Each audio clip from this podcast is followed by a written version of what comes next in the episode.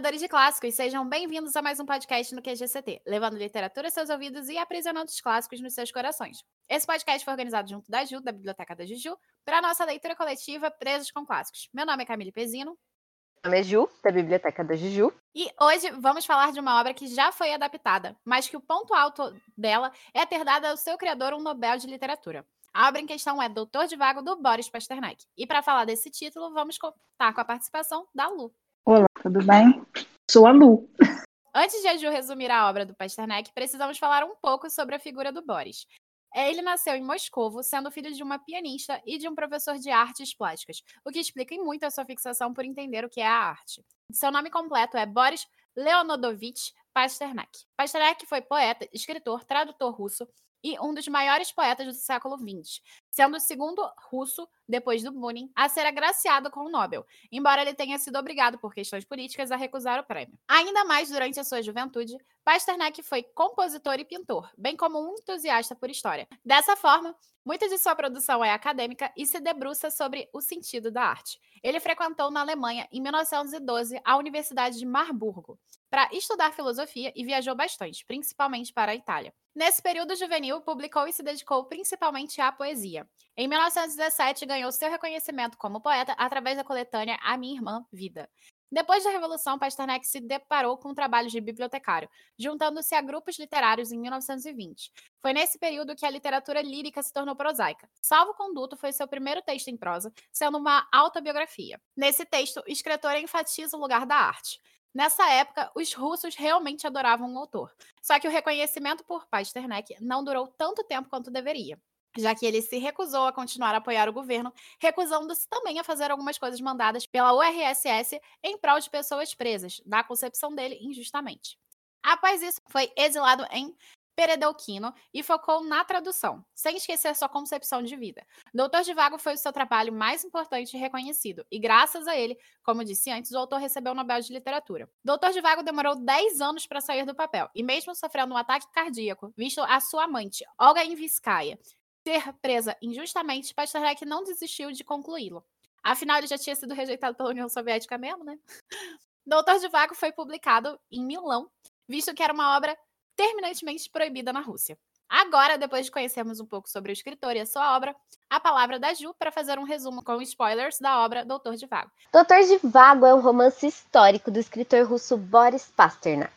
Apesar dele ter contido algumas passagens que foram escritas no começo do século XX, o Doutor de Vago apenas foi concluído em 1956, tendo ganhado o Prêmio Nobel em outubro de 1958 um prêmio que o Boris Pasternak não pôde receber, porque foi proibido na Rússia. O romance leva o nome do protagonista, Yuri Givago, que é um médico e futuramente também um poeta, contando a história de um homem aí dividido entre duas mulheres, tendo sob pano de fundo a Revolução Russa de 1917. Na verdade, eu ousaria dizer que era o contrário. É uma história sobre a Revolução Russa com pano de fundo de um romance, né?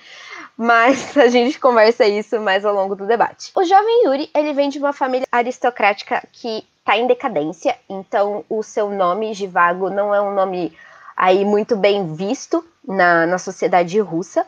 Ele cresce sem a mãe, logo no começo do livro, no primeiro capítulo, a gente tem a morte de sua mãe então a gente já sente aí essa onda de angústia que permeia todo o romance. Porém, ele cresce sempre cercado de amigos e de pessoas, acaba se casando com a Tônia, que é a sua melhor amiga de infância, e tá aí construindo a sua família, sempre acompanhando toda a situação de crise política, social e econômica da Rússia, né? Então, como a guerra no Japão, a Primeira Guerra Mundial, a Revolução Russa, governo de Lenin, governo de Stalin. Esse livro é uma grande aula de história.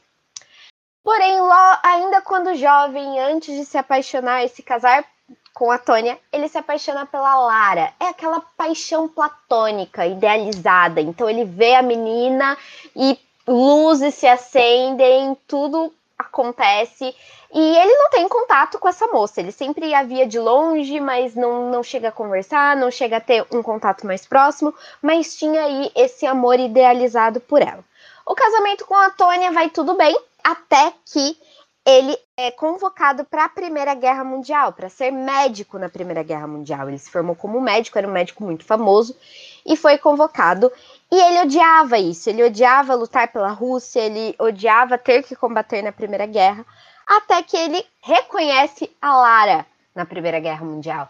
Então ela também está lá como enfermeira e eles começam a ficar um pouco mais próximos e conversando. Ele vê que a Lara é uma pessoa de muita opinião e toda essa idealização, toda essa paixão platônica que ele tem só aumenta durante a Primeira Guerra. O livro se passa, ele volta para casa, volta para Tônia, porém sempre dividido, apaixonado pela Lara. Eles vão para o interior, é, a família toda se muda para o interior da Rússia e lá ele acaba se aproximando ainda mais da Lara muita coisa acontece, muitas idas e vindas, e o Yuri é sempre muito solitário, não adere aos conflitos do país onde ele mora, tá sempre preocupado com as suas questões pessoais e o mais importante, ele nunca está feliz. Esse é um livro muito angustiante, então a gente sente toda essa depressão do personagem, essa decadência do personagem que, que começa o livro num patamar e termina em outro muito, muito, muito abaixo. Todo o drama que envolve é, essa idealização desse amor pela Lara, que já é uma moça tão sofrida, então ela teve aí um, entre aspas, um, um padrasto que abusava dela. Depois ela teve um casamento que foi tudo menos ideal. E sempre ela estava aí firme ao lado do, do Yuri e ele idealizando ela até ele começar a perceber que aquilo não era tudo que ele imaginava. Então a gente vai acompanhando aí qual que é a relação do Yuri também com a Rússia, com a Revolução Russa, e a gente vai discutir um pouco mais sobre isso nas nossas questões do. Do debate. Depois desse resumo da Ju, nós vamos partir para as perguntas que fizemos durante o debate e reproduzi-las aqui, considerando as opiniões dos outros membros que não estão presentes.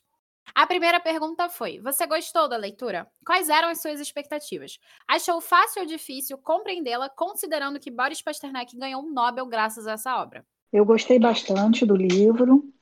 No início eu tive um pouco de dificuldade pela quantidade de nomes russos e também porque eles cada hora chamam um personagem por um nome diferente, o mesmo personagem, chamam por um apelido, chamam pelo sobrenome, chamam pelo primeiro nome. Mas aí depois você vai se acostumando com aquela linguagem e o, e o livro vai fluindo, vai, vai se tornando bem interessante. O início do livro, o que seria uma pré-revolução, né, em 1905, eu tive mais dificuldade de me adaptar, mas depois o, o livro fluiu. Eu gostei do livro bastante, porém, é, como eu, eu, já tinha falado para Camila desde o começo, esse é o tipo de livro que eu gosto depois que eu termino. Então, para mim, a experiência de leitura de Doutor Vago não foi boa. Era um livro que eu queria, assim, cortar meus pulsos a cada página. Tipo, eu não quero mais ler esse livro, meu Deus! Meu Deus, não quero! E quando eu terminei, eu olhei para trás e falei: que obra incrível, que obra maravilhosa, que bom que eu vim até o final, que bom que eu li. Então, eu recomendo bastante para as pessoas. Achei difícil compreender, achei difícil, muita coisa só fui entender depois do debate. Não acho que isso tenha a ver com o fato de ser uma obra vencedora do Prêmio Nobel, mas eu acho que para ser vencedora do Prêmio Nobel tem que ter sim uma certa complexidade, né? Mas não acho que é isso que isso seja consequência de ser um livro difícil de entender. E entendo, né? Por que, que ele ganhou o, um prêmio Nobel, considerando todas as críticas que sutis e a forma que esse livro é escrito. Então, eu gostei sim da experiência de terminar este livro. Durante o debate, todo mundo esmagou meu coração, com exceção da Lu. Falou que ah, a experiência foi chata, a experiência foi ruim. Ah, o livro então, né? O livro. Então, assim, as pessoas elas não se adaptaram bem durante a leitura. Inclusive, foi um debate que a gente teve que fazer por três meses, ao invés de dois, que era o do nosso cronograma, para todo mundo conseguir concluir, inclusive quem vos fala. Mas, assim, no geral, foi uma leitura que eu gostei bastante. Inclusive, gostei da experiência de leitura. O meu caso foi realmente a demanda que estava muito alta.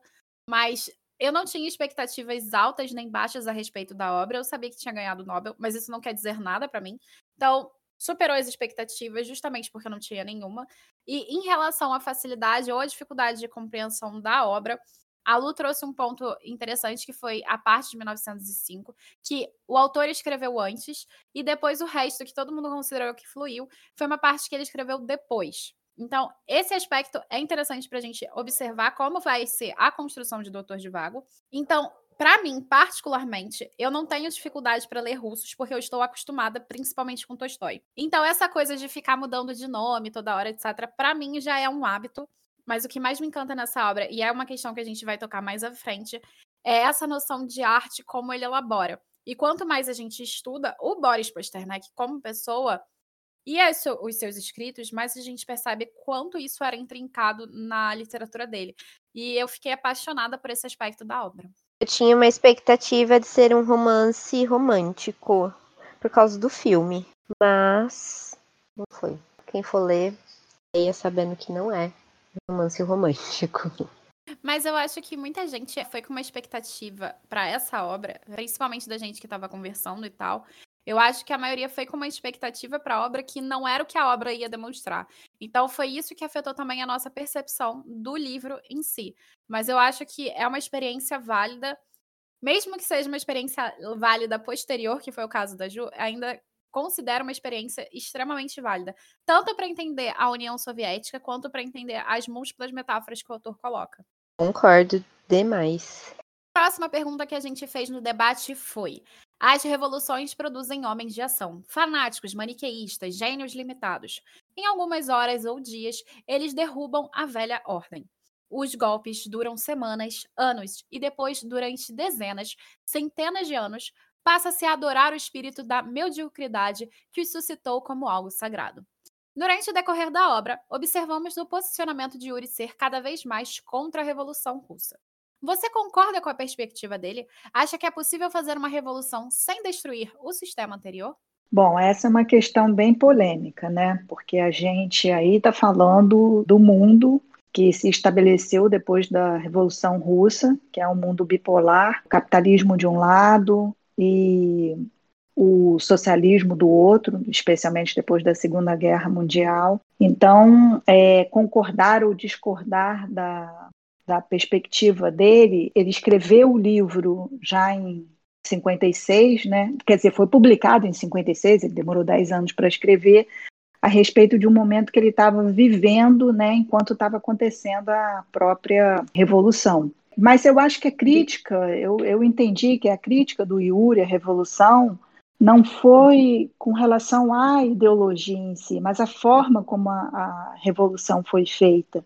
É, e quem se aproveitou né, desse momento da revolução para benefício próprio. A ideologia da revolução defendia a coletividade, o bem de todos mas ao longo do livro você vai percebendo que nem sempre o todo ganha, né? Tem ganhos individuais, mas não tem os ganhos coletivos não ficam tão claros naquele momento.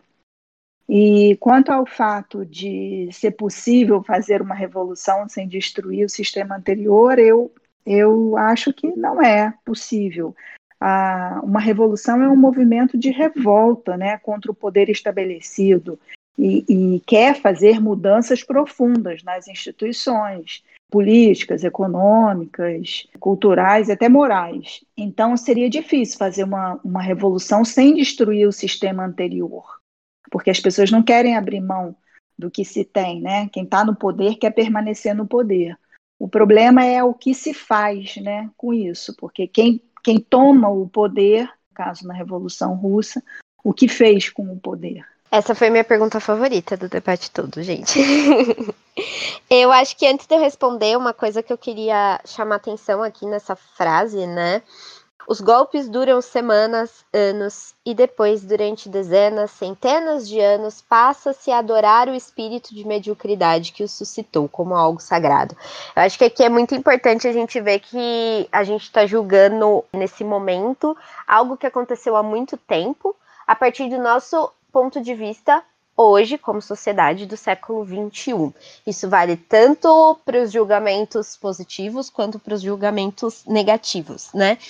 Que eu acho não não dá para a gente construir uma revolução sem cortar o, entre aspas, o mal, né? Que a gente não pode falar que é um mal, porque, enfim, pela raiz. Então, não, não dá pra gente fazer uma revolução sem destruir o sistema anterior. Eu acho que eu teria a mesma descrença e a mesma decepção com a revolução que o Yuri apresentou. Se eu tivesse passado por tudo que ele passou, eu acho que isso não tem nem o que discutir. Né? A situação deles ficou muito ruim. Então, não, acho que do ponto de vista dele é, e do ponto de vista dos russos, né, no geral, não, não foi uma. A revolução não foi boa, porém, não é porque ela não foi boa que eu não acho que ela não tenha sido necessária. E sim, indo de encontro com o que a Lu falou, o problema não foi a revolução, e sim como ela foi executada, quem ela beneficiou, porque ela beneficiou sim uma pequena parcela da, da liderança, né? Mas eu acho que sim, todas as revoluções da, da história eu entendo como necessárias, porém nem todas foram boas para a população que elas impactavam, como foi o caso da Revolução Russa. Tem duas coisas que eu quero comentar, que são as seguintes. A primeira é uma frase de The Handmaid's Tale, do, da Margaret Atwood, que ela diz que nem toda revolução é boa para todo mundo. Isso é um fato. E a segunda coisa é a etimologia de revolução. Revolução tem o prefixo re, que é de retorno, né? Que é aquilo que se repete, e volvere, do, de voltar. Então, a revolução em si nada mais é do que dar voltas em alguma coisa. E sempre re, redobrar essa volta. É um ciclo sem fim. Então, fazer uma revolução sem destruir o sistema anterior, eu acho impossível. Agora, eu concordo muito com a perspectiva do Yuri, porque ele tá sendo extremamente cético por causa que, do que ele tá vendo ali. Eu concordo completamente com a Ju com essa questão da gente ver ali uma cúpula de poder, ver que era necessário essa revolução, até porque estavam acontecendo coisas na Rússia que mostravam a relação dos mujiques com o resto. Inclusive, o ponto da Lara na história é incrível, porque a Lara, ela observou os mujiques de perto, então ela viu toda aquela situação acontecendo, tanto é que ela não é contra a revolução mas é contra aquilo que foi feito da revolução. Então, o meu ponto de vista é muito similar ao da Lara, mas eu entendo a perspectiva do Yuri, porque o Yuri era de uma elite social.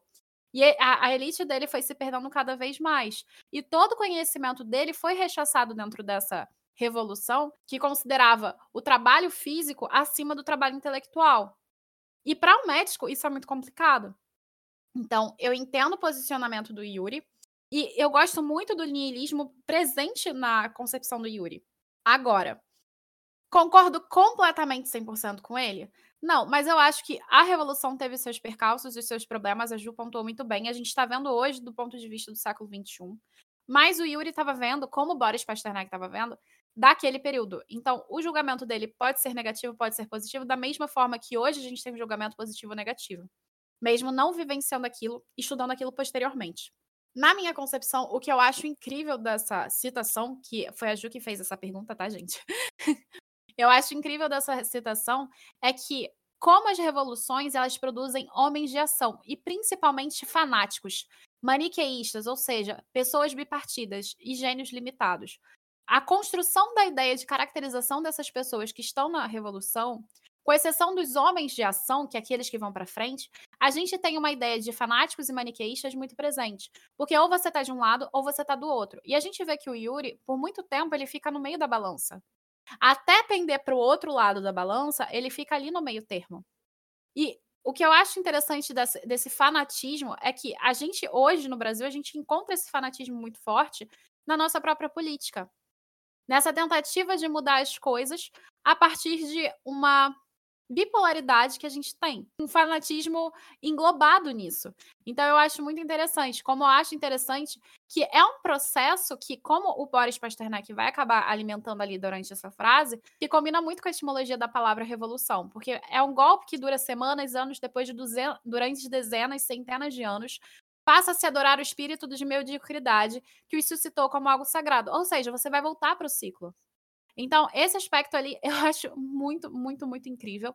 E é aquilo, concordo em parte com o posicionamento do Yuri, não completamente. Eu tenho muita perspectiva do que a Ju trouxe aqui, mas é aquilo.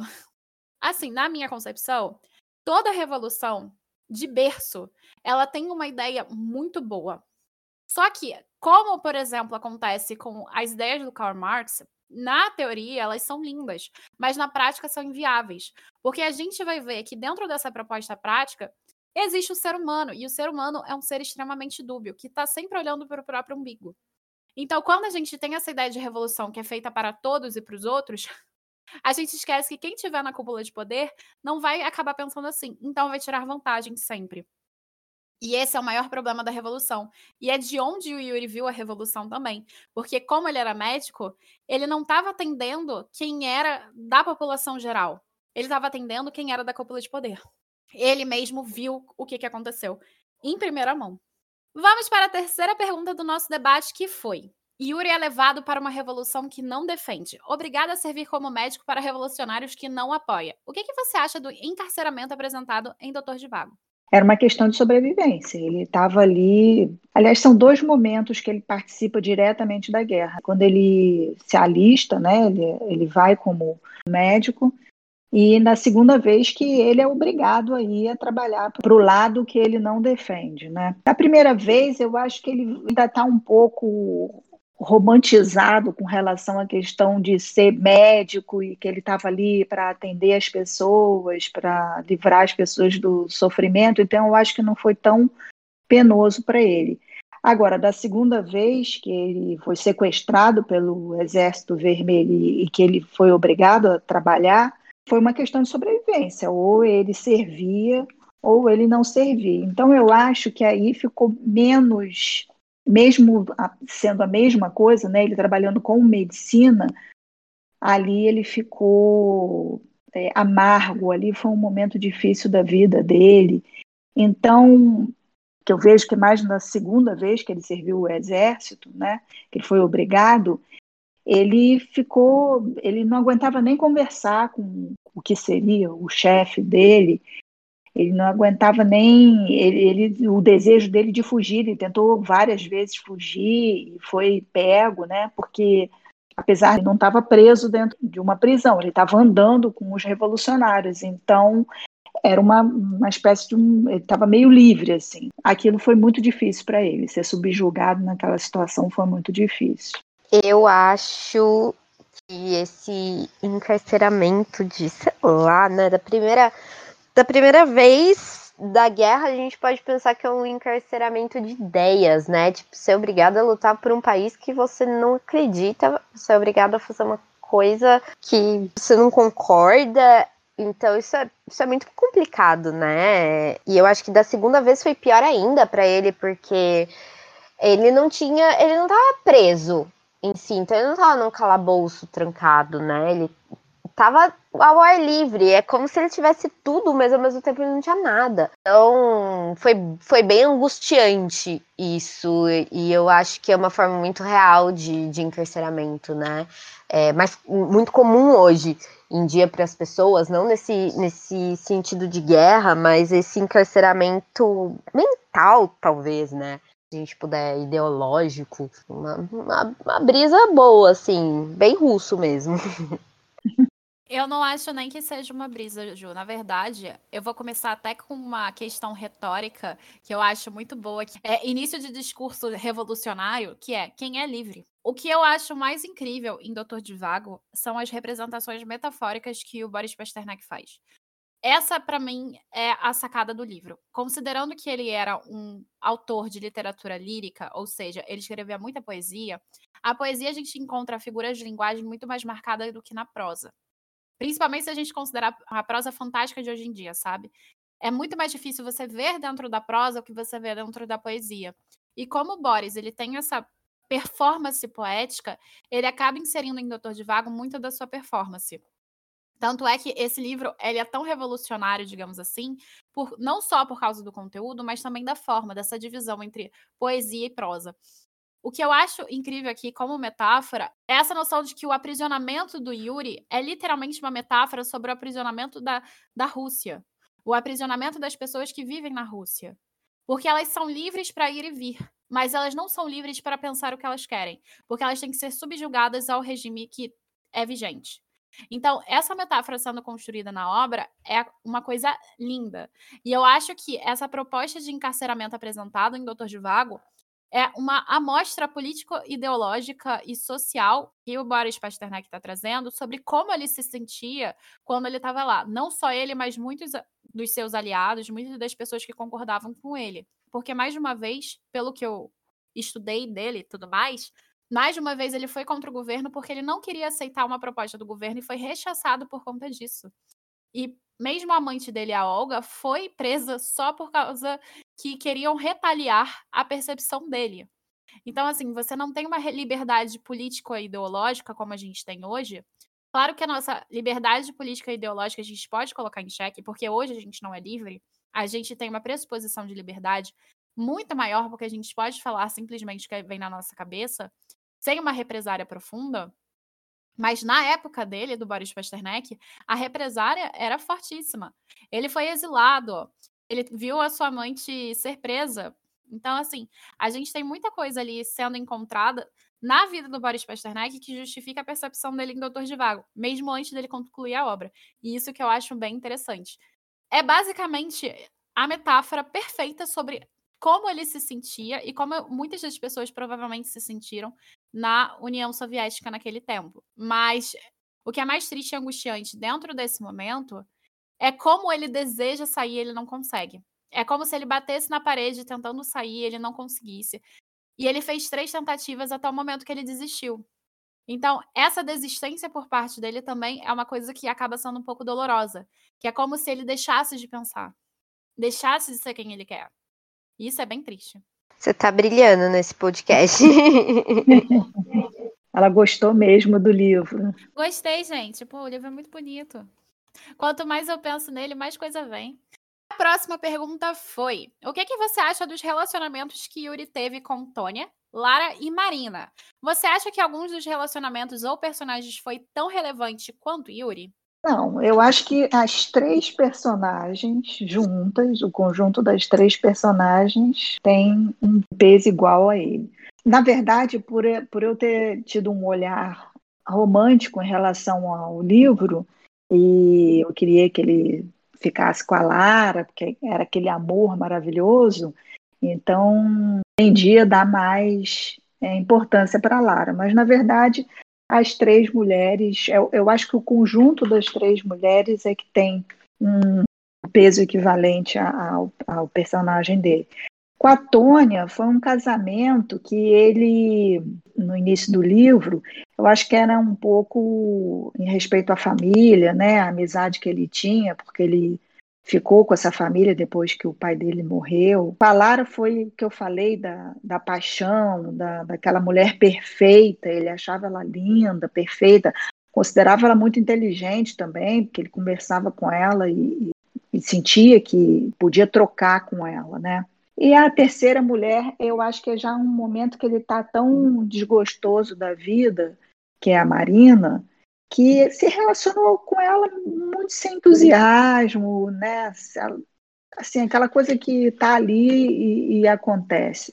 Então, por isso que eu acho que as três juntas é que fazem um conjunto interessante para mostrar a vida do, do Yuri Vago. Os relacionamentos foram relevantes, mas não as mulheres foram tão relevantes quanto o Yuri, né? Talvez a Lara aí tenha sido um pouco mais é, relevante como mulher. Mas a Tônia era realmente a mulher que a sociedade esperava que ela fosse, né? Foi um casamento de conveniência, foi o talvez o aí o, o comodismo, o conhecido, o estável, e já a Lara a Lara era o ideal, né? Era tudo aquilo que era, era paixão em si, era tudo aquilo que era perfeito estava na Lara. Era o risco, era, entre aspas, a aventura, era todo esse sentimento que místico até que envolvia a relação dele com a Lara. Enquanto a Marina, eu acho que ele já não estava mais tomando decisões por si mesmo, então eu acho que, de certa forma, entre aspas, ele até foi meio que usado, né? O nome dele, o fato de que as mulheres precisavam de um casamento, tudo, mas ele não estava mais em condições de de tomar nenhuma decisão além de aceitar o que está por vir. Eu acho que todas as mulheres, de certa forma, apenas serviram o Yuri e isso me incomodou ao longo do livro. Eu tinha que dizer, eu tenho certeza que a Camille vai complementar sobre tudo isso, então eu tô deixando para ela. Eu lembro que durante o debate, eu acho que essa foi a pergunta que mais durou tempo, não foi? Porque a gente ficou naquela discussão do tipo, não, mas a Tônia era amor ou era conveniência? E a, muita gente falou que era amor, né? Sim, eu acho que até de uma certa. É, é um amor, sim, mas não era paixão, não era. É, é, eu acho que era sim amor, mas era também algo fácil. Era algo natural, vamos dizer assim, era algo conhecido. Não deix... Eu acho que com ela não deixava de ser amor até certo ponto, mas o que ele teve com a Lara foi diferente. Não, porque eu lembro que a gente ficou ó, nessa pergunta, mas ficou tanto tempo nessa pergunta. Eu, particularmente, não me incomodei com a Ju, porque eu entendo que Doutor de Vago, literalmente, é tanto o nome do livro quanto o nome do protagonista. Então, eu entendo o destaque do Yuri. Só que, na verdade, na verdade, na minha concepção, o protagonismo é o desgosto do Yuri em relação ao que fizeram a Rússia. Então aqui a gente tem uma personagem acima de, das outras três personagens amorosas do Yuri, que é a Rússia. E todas elas são símbolos da Rússia. Tanto a Tônia quanto a Lara quanto a Marina. Então a gente tem momentos durante a Revolução que cada uma delas vai preencher o seu espaço. Em relação ao início da obra, a gente vê a mãe do Yuri morrendo. E para quem não sabe, o epíteto da Rússia é a Rússia, a mãe, sabe? E a gente tem essa percepção de Rússia como feminino, porque a gente tem a percepção dentro das mitologias que a terra é do feminino, justamente porque é da terra que se brota, da mesma forma que na concepção do feminino é a mulher que já está criança. Então seria essa concepção feminina e por isso que a Rússia tem essa noção feminina. Então a gente começa a história com a mãe do Yuri de Vago morrendo. Essa concepção metafórica que o autor vai criando ali é mostrando como o que a Rússia que ele acreditava que era iria morrer. Já logo do início. Como, por exemplo, acontece essa percepção em Ana Karenina de uma recepção cíclica ali. Então a gente já tem esse início dentro da narrativa para mostrar uma coisa para a gente muito interessante, que é o que vai acontecer na concepção do Yuri e do Boris Pasternak na Rússia. Quando a gente vai falar dos relacionamentos do Yuri, o primeiro relacionamento é a Tônia, enquanto a Rússia estava estabilizada, sem revolução, sem nada. A Tônia estava lá e o Yuri estava lá e eles foram convidados a se casar pela mãe da Tônia. E o Yuri meio que não podia negar isso, porque ele foi criado com a família da Tônia. E não, ele não desgostava da Tônia, mas ele não tinha um sentimento necessariamente romântico pela Tônia. Esse sentimento surge porque a mãe dela comentou alguma coisa. Senão nada teria surgido entre os dois. E aí a gente tem a Tônia como a representação simbólica do que era o passado da Rússia. Toda aquela convenção social, aqueles bailes, aquelas festas, aquela forma de esbanjar comida, por exemplo, que foi sendo perdida durante a Revolução. Ela é o momento alto da Rússia. Ela é o momento da estabilidade, da naturalidade, que foi o que a Ju comentou. Então a gente tem a Lara, e a Lara é a representação dessa revolução, justamente porque a Lara, ela vai trazer esse lado que é totalmente avesso ao feminino padrão da época e também vai trazer muitas das concepções sobre a própria revolução. Então a Lara representa esse momento de transição e é esse momento de transição que dá muita característica à própria revolução e também dá característica aos sentimentos do Yuri, porque querendo ou não a revolução, ela sempre por volver alguma coisa, é, fazer esse ciclo, está sempre esperando trazer algo positivo e necessário para aquela sociedade. Então, a Lara é isso, é essa representação do novo e é a representação também daquilo que é idealizado, já que toda revolução, quando ela começa, ela é idealizada.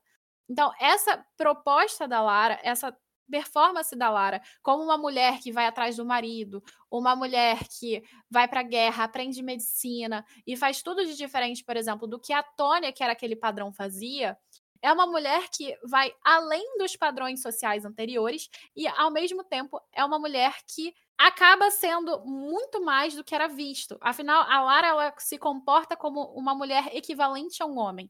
Então, esse comportamento da Lara faz com que o Yuri fique realmente apaixonado por ela.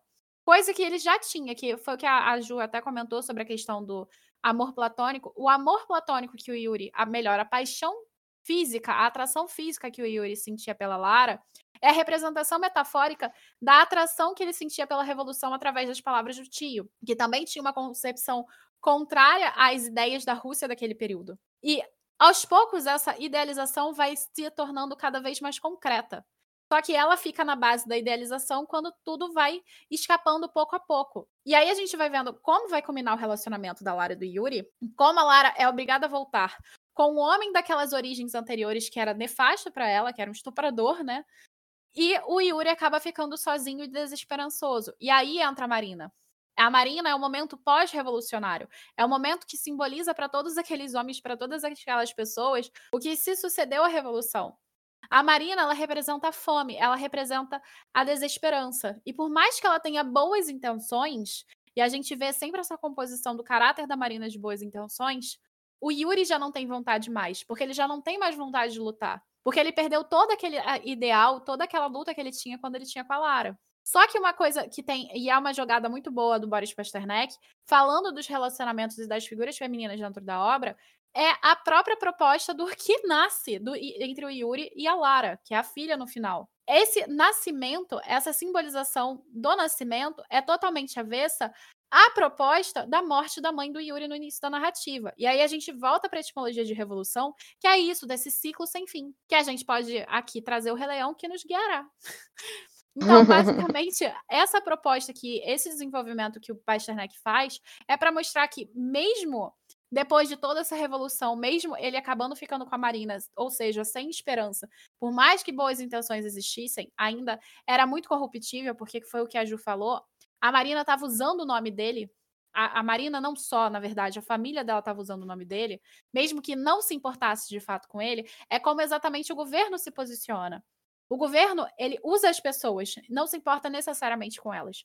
Então, esse desenvolvimento que a gente tem aqui da Marina, que a Ju e a Lu comentaram brilhantemente, é uma proposta proposital do Boris Pasternak para simbolizar esse momento. Só que esse momento ainda vai trazer o que aquele parágrafo anterior que a gente leu disse. Vai passar a adorar esse espírito de mediocridade vai começar a produzir homens de ação, fanáticos, e vai voltar a fazer aquele ciclo de novo.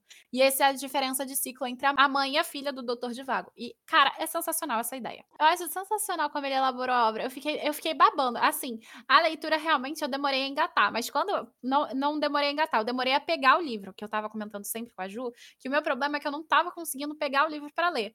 Mas quando eu peguei, eu fui numa catatada só. Eu fui direto. Vamos para a quinta e penúltima pergunta do debate. Entende? Estamos em situações diferentes. Deram asas para que você voe além das nuvens, mas para mim, que sou mulher, elas servem para me pressionar no chão e proteger a minha cria do perigo. O que, você acha dessa afirmação da Lara? É, hoje em dia, olhar como as mulheres viviam, sob o olhar do, do feminismo, que hoje em dia se fala, da posição da mulher, é uma coisa bem diferente do que naquele momento, né?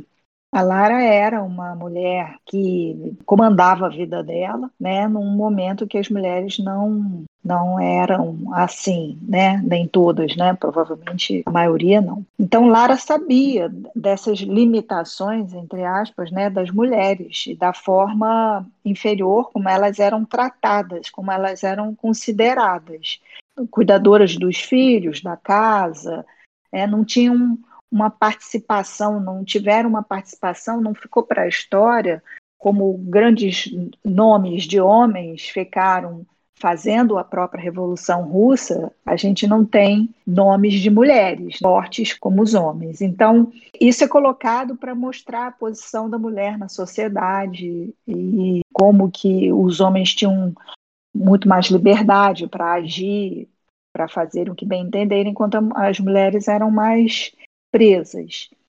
Agora, eu também, nessa fala, né, além de, desse olhar né, para a posição da mulher, eu também fiquei um pouco, não vou dizer que com raiva do Givago, porque ele foi levado a isso, mas enfim, ele tinha uma certa. As coisas iam acontecendo com ele, ele era meio levado né, pela, pela situação. Então, assim, os dois filhos, quando ele foi para o exército pela segunda vez, que ele foi sequestrado pelos revolucionários, Tônia estava grávida do segundo filho dele.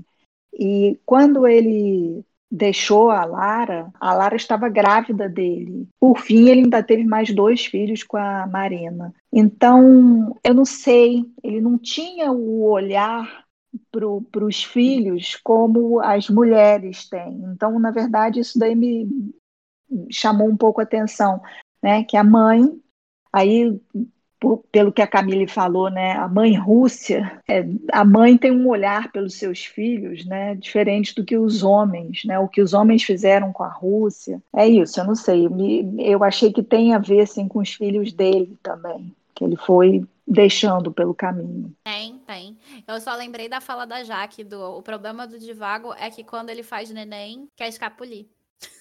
É. Isso mesmo. Faz neném vai embora.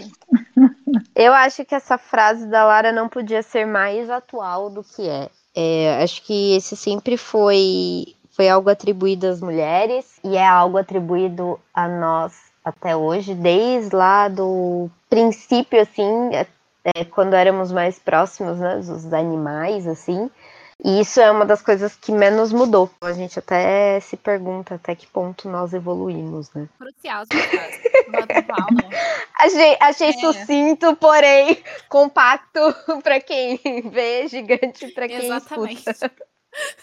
A propaganda de carro aí, minha gente. É. Mas então, agora eu vou voltar com a percepção metafórica, mas eu concordo muito com a Ju. Eu acho que o Boris Pasternak, justamente pela sua relação com a Olga, ele conseguiu ver muito da construção do feminino, sabe? Mesmo não estando na esfera do feminismo. Eu acho esse aspecto da obra dele bem interessante, porque existe, por mais que não pareça, a Ju não tenha sentido isso, para mim, existe uma veneração ao feminino dentro dessa narrativa que mostra as diferentes mulheres e as diferentes percepções das mulheres que eram encontradas naquele período da Rússia e como elas eram incríveis, mas mesmo assim desvalorizadas. Eu lembro da cena da tia do Lievre, acho que é Lievre, eu não sei como é que fala o nome dele, porque né, não sei russo. Mas assim, a tia dele que fazia absolutamente tudo, que foi a tia que cortou o cabelo, ela é desvalorizada ao ponto de ficar presa numa loja, mas ela é tão incrível e tão inteligente quanto o cara que tá lá discursando. Você tem a outra que é considerada uma bruxa, e ali tá construindo várias relações e ganhando a camada popular. E você tem a própria Rússia, que é considerada também do espectro feminino. Então, eu acho essa fala da Lara muito pontual e interessante por questões contemporâneas, até porque a gente tem essa noção de que a mulher, ela obrigatoriamente tem um instinto materno. Toda vez que existe uma comparação entre o feminino e o masculino, a gente encontra que o homem alçando voo com as ideias e a mulher tendo que ser pressionada para baixo, porque a todo momento ela tem que ser lembrada dos filhos que ela teve, diferente do homem. Então, essa percepção e essa construção é muito interessante, primeiro porque a gente vê como o Yuri, como os homens da Rússia, num âmbito geral, são pais relapsos. São pais extremamente relapsos, enquanto as mães elas abrigam os filhos. A primeira cena que eu acho que é a cena mais marcante dessa questão de pai relapso é a cena do Pátia novinho, que o pai dele tá fazendo revolução e a avó vai lá e briga com o pai. Não sei se vocês lembram dessa cena, porque é bem no início. Ali a gente vê como o pai não se importa com a segurança do filho e a avó tá ali desesperada cuidando da criança. Então, e isso foi uma reprodução do que aconteceu com o Patty em relação a Lara e a filha. Então a gente vai ter essa construção de diversos pais aqui que vão abandonar seus filhos. O próprio pai do Yuri, se, você, se vocês perceberem, o próprio pai do Yuri era um boêmio que não tava nem aí pro Yuri, se suicidou e dane-se o Yuri, cadê meu filho, não importa. Então, a gente tem esse abandono parental masculino muito marcado dentro da narrativa, porque são os homens que fazem essas revoluções sangrentas. São os homens que acabam com as mulheres. São os homens que, se aproveitando das mulheres que estão no solo, se aproveitando da mãe Rússia, querem alçar voo, prejudicando-a. Então, eu acho isso muito incrível e metafórico dentro da obra. E eu acho que essa citação pode ser lida tanto metafórica quanto literalmente. É incrível essa fala, é incrível como Boris Pasternak enxerga as mulheres nesse livro, por mais que a Ju não tenha tido essa sensação. Eu tive sim a sensação em relação ao autor, mas não em relação ao Yuri. Mas eu tive sim essa. Eu peguei essa crítica e eu, eu acho isso super bacana, mas é, é isso, do ponto de vista do autor, mas não do ponto de vista dos personagens, né? Que vai bem de encontro com tudo que ah, você sim, falou. não. Yuri faz neném e vai embora. O problema do Yuri é fazendo.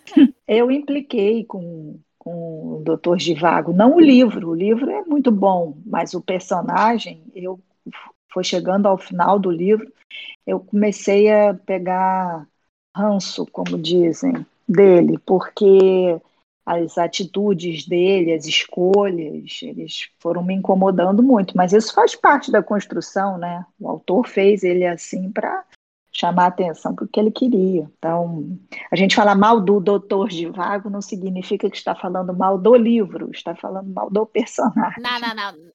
No debate falaram mal do livro, porque eu chorei no, durante o debate, eu estava ali tristíssima. O pessoal falando, então, não gostei não. E eu aqui, Ai, meu Deus, que dor. Mas eu entendo a percepção de vocês, mas eu acho que a proposta dele é mostrar como os homens daquela época foram subjugados ao regime e ao regime dos homens. Então, é como a nossa sociedade funciona. Todos os preconceitos que a gente tem hoje, na verdade, são históricos sociais. E esses preconceitos vão levando a gente para frente. E todo aquele brilhantismo, e eu vejo isso muito nas pessoas mais, mais velhas do que eu e tal, até meus professores da universidade, como a gente vai. Eu, até eu mesmo, porque eu me sinto velha às vezes, mas assim, como antes eu tinha um engajamento revolucionário para tentar mudar as coisas, e hoje, assim, eu faço as coisas assim para tentar mudar, sabe? Eu tento fazer esse incentivo, etc. Mas eu não tenho mais o fôlego que eu tinha antes e o brilhinho dos olhos meio que morreu, porque eu acho que as coisas não vão mudar. Inclusive, minha mãe sempre me dizia uma coisa interessante, que é: ah, você agora fica brigando com todo mundo de política, etc. Vai ter um tempo que você vai cansar. E esse tempo chegou, chegou. minha mãe tinha total razão. então, então, assim, eu acho que essa noção de como a gente se comporta socialmente, os preconceitos que a gente carrega, todas as noções que são levadas pra gente, a gente Claro, não precisa necessariamente estagnar. A gente pode mudar a percepção, mas é aquilo, né? A maioria da sociedade ela vai cansando, vai se desgastando e vai se deixando levar. E eu acho que o Yuri, quando ele perde a Lara, quando ele perde o brilho dos olhos dele, que é a Lara, ele se estagna. Só que antes disso, ele poderia ter mudado, sim. Concordo. Mas eu passo pano para as traições dele, o que é raro passar pano para traição, embora eu tenha passado para Ana Karenina também. Por quê? Porque a sociedade russa me ajuda a fazer isso. Em Ana Karenina, Tolstói está criticando a sociedade russa que obriga a Ana Karenina a fazer isso, porque ela é uma mulher e ela não pode deixar o marido, porque senão ela seria manchada e nunca mais poderia ver o filho, e o filho dela seria manchado junto com ela. Enquanto aqui a gente tem um homem que foi obrigado a se casar com uma mulher, basicamente, embora estivesse apaixonado platonicamente por outra e amado realmente outra. Então, assim, é difícil passar pano pra essa traição? É difícil, mas eu passo por conta disso. Eu acho que ele podia ter terminado com a Tônia, porque ela dá a possibilidade para ele de fazer isso. Mas no momento que ela dá a possibilidade para fazer isso, ele ainda não tem nada com a Lara. E aí ele fica naquela dúvida, né? Mas assim, e ele sempre fica. Eu acho isso também interessante, que ele sempre fica naquela do tipo, não, não posso fazer isso, não me sinto culpado. Que é da mesma forma como as pessoas que apoiam o governo se sentem culpadas por ver que existe algo de positivo no outro, sabe? E ele vai perdendo isso no decorrer da história. Então, essa forma dele agir, eu acho que é muito relacionada a como os homens agiam naquela época. Inclusive nos abandonos de incapaz, né? Porque isso aí é o que mais tem. A gente vê hoje no Brasil, né? Quantas pessoas não têm um pai na certidão de nascimento. Sim. Eu acho que essa representação é contínua. Sei lá, eu acho. Concordo. Então, vamos para a nossa última pergunta do debate. Dizem que a literatura russa é diferente de todas as li demais literaturas. O que, que você acha do conceito de arte que Boris Pasternak vai apresentar no decorrer da obra? Lembrando que durante o debate, essa pergunta apareceu bem pessoalizante, inclusive fui eu que fiz, mas o, o pessoal acabou não conseguindo responder completamente a ela, porque ninguém parou para pensar nessa parte da, da obra. Então, essa é uma pergunta que a gente, no decorrer do debate, foi elaborando juntos. Essa foi a pergunta mais difícil para mim do debate, porque eu fiquei querendo entender se o autor estava tentando aplicar um conceito de arte no livro dele e eu fiquei sem saber entender. Assim, eu penso na arte como uma expressão pessoal, né? um sentimento, de uma emoção, uma situação política, que é o caso aqui, social, né? Quem faz a arte coloca o seu, sua individualidade ali, né? Presente o tempo inteiro no que está fazendo. No caso do livro. E Givago também tinha a individualidade dele, que ele queria demonstrar ali através da poesia dele. Ele era um artista, um artista, um poeta, e ele tinha esse desejo de colocar a individualidade dele também, de, de colocar para fora, de registrar, de escrever em forma de poesia. Então, o paralelo que eu vi aí entre arte é que o Boris construiu um personagem que tinha esse desejo de fazer poesias que expressassem a individualidade dele. A primeira parte da pergunta era a literatura russa é diferente de todas as demais, eu não tenho tanta experiência com a literatura russa. Mas realmente, assim, é, é bem diferente de outras que eu já tenho lido, norte-americana, brasileira mesmo, inglesa, então eu não sei dizer porquê, mas que é diferente é. Eu acho a literatura russa muito diferente também de todas as outras. Eu acho que é pela carga filosófica, pela hum, de conteúdo, né? É como se assim, os russos não fizessem nada para simplesmente diversão, eles fazem algo para deixar uma marca, e é isso que eu sinto da literatura russa. E essa pergunta também eu achei muito difícil de responder. Gostei de todas as referências à arte que o, o Boris colocou no livro, mas eu não consigo consegui ir muito a fundo nesse tema, né? É, não foi algo que eu acabei me, me prendendo. Então eu vou deixar a Camille concluir essa temática. Bom, o que eu acho interessante, tem um, tem um meme falando sobre diferentes literaturas, falando sobre literatura inglesa, literatura brasileira, e diz que a literatura russa estraçalha o seu coração, porque a literatura russa fala sobre morte e depressão de uma forma fala sobre a profundidade da alma de uma forma que nenhuma outra literatura conseguiu antes. E isso se deve, sobretudo, ao frio, ao afastamento, a como aquela sociedade viveu e conviveu durante todo o tempo com a neve. Então, eu acho que a noção de frio, a noção de depressão é uma coisa muito forte na literatura russa, principalmente quando a gente vai pegar o Dostoiévski, que era um jogador, a gente vai pegar o Tolstói, que fala sobre morte o tempo inteiro dentro da literatura dele, porque os mujiks não pensam na morte, eu tô aqui pensando na morte. Então, dentro da obra, o Leskov também vai fazer isso bastante. Então, assim, dentro de toda a literatura russa, eu acho que existe uma densidade por causa do clima e por causa das relações como elas são construídas, que chega a ser bizarro. Não é à toa que a revolução foi uma coisa tão importante. Até a presença dos mujiks também, que eram escravos de senhores feudais, digamos assim. Então a gente tem essa construção muito forte dentro da Rússia, sendo elaborada ali, e que dá uma noção a, a essa literatura que, para mim, é inexplicável. E eu acho que o Boris Pasternak, ele, em diversos momentos, ele vai tentando explicar essa noção de literatura ali de uma maneira incrível. E aqui eu quero fazer uma citação do próprio Boris Pasternak, que diz: Agora, mais do que nunca, estava claro para ele que a arte possui sempre duas preocupações. Reflete constantemente sobre a morte, e por essa reflexão, cria incansavelmente a vida. Então, quando a gente vê essa morte e essa vida, a gente de novo está falando da revolução. E eu acho que é o tema aqui que é o cerne, é o epos de Doutor de Vago, é a revolução, porque a morte ela cria vida, e a vida cria morte e assim sucessivamente. Então a gente tem um processo revolucionário desde a literatura. E, cara, é brilhante. Tem tantas passagens no livro que falam sobre arte, e eu acho que o próprio Boris Pasternak, ele não criou, ele não trouxe um conceito de arte.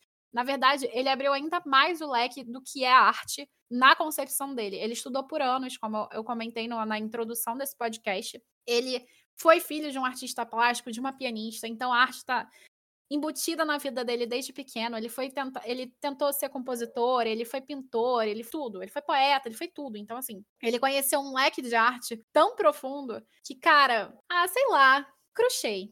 É isso, crochê, crochê, crochê com opinião, crochê com, ah, virou crush, é isso. Tem que dizer não. Não sei dizer. São só palavras, o que eu sinto não mudará. É isto. Aí sim, depois dessa. Ah, mas é lindo! É lindo a forma como ele compõe. E, e, eu acho que foi por isso que ele ganhou o Nobel, sabe? Porque ele compõe a prosa como poesia. Ele compõe a questão da figura de linguagem, ele compõe a questão, a noção, o conceito de arte, ele traz um debate filosófico incrível. E tudo de forma metafórica. E, cara, é lindo. É isso, é lindo. Doutor Devagar é lindo. Fiquei triste quando a pessoa falou, não gostei. O livro é muito, muito bem construído. Depois que você lê o livro e percebe todas essas coisas, o debate, nos debates, os livros tendem a crescer muito. Eu acho que o Dr. Givago tomou uma outra dimensão depois do debate, porque você entende toda a construção do, do autor, né? Ele, nada é por acaso ali, é muito interessante. Isso que é um pouquinho enrolado. Inclusive, eu dei 4,5 para ele no Scooby, porque ele realmente dá aquela enrolada e tem coisas aqui que eu particularmente vejo como desnecessário. Mas, no contexto geral, o livro, por, quase que por completo, é extremamente necessário, mas tem realmente algumas passagens que ele podia cortar. Só que deve ter uma motivação e eu que não enxerguei, pode ser. Entrando no embalo, amanhã eu começo a ler A Ilha Misteriosa de Júlio Verne, nosso próximo livro a ser debatido no Clube de Livro Preso com Clássicos. Tudo bem. Enfim, gente, essa foi a reprodução do nosso debate via Google Meet. E se você quiser participar, como a Ju falou, o próximo livro é A Ilha Misteriosa do Jules Verne. Então vocês podem encontrar a gente nas nossas redes sociais, a Ju na Biblioteca da Juju, ou eu no Instagram Grupo Caneta Tinteiro, ou na Roxinha Grupo Caneta Tinteiro, ou no Facebook Grupo Caneta Tinteiro, ou no Twitter GC Tinteiro, ou no site www.gctinteiro.com.br. E é isso. Agora eu vou deixar as meninas se despedirem. Foi muito bom ler esse livro, foi muito bom participar do debate e do podcast agora também, que a gente acaba é, revivendo né, as, as descobertas, as emoções do livro. Foi muito bom. Adorei conversar com vocês. Gente, sempre um prazer estar aqui com vocês, aprendendo, agregando conhecimento de vida, de literatura. Então, juntem-se a nós, quem ainda não se juntou, para podermos ler mais livros e nos tornarmos pessoas melhores com eles. Um grande beijo e até a próxima. Muito obrigada por todo mundo que acompanhou até aqui. Como eu falei antes, vocês podem encontrar a gente nas redes sociais anteriormente citadas, tanto eu quanto a Ju. E se vocês quiserem participar, fiquem à vontade para chamar a gente. Lu, muito obrigada pela sua participação, foi linda. E você pode encontrar outros podcasts aqui também com temas de livros clássicos, como por exemplo Ana Karenina. Então é isso, um beijo para vocês e tchau, tchau. Beijo. Tchau. Tchau.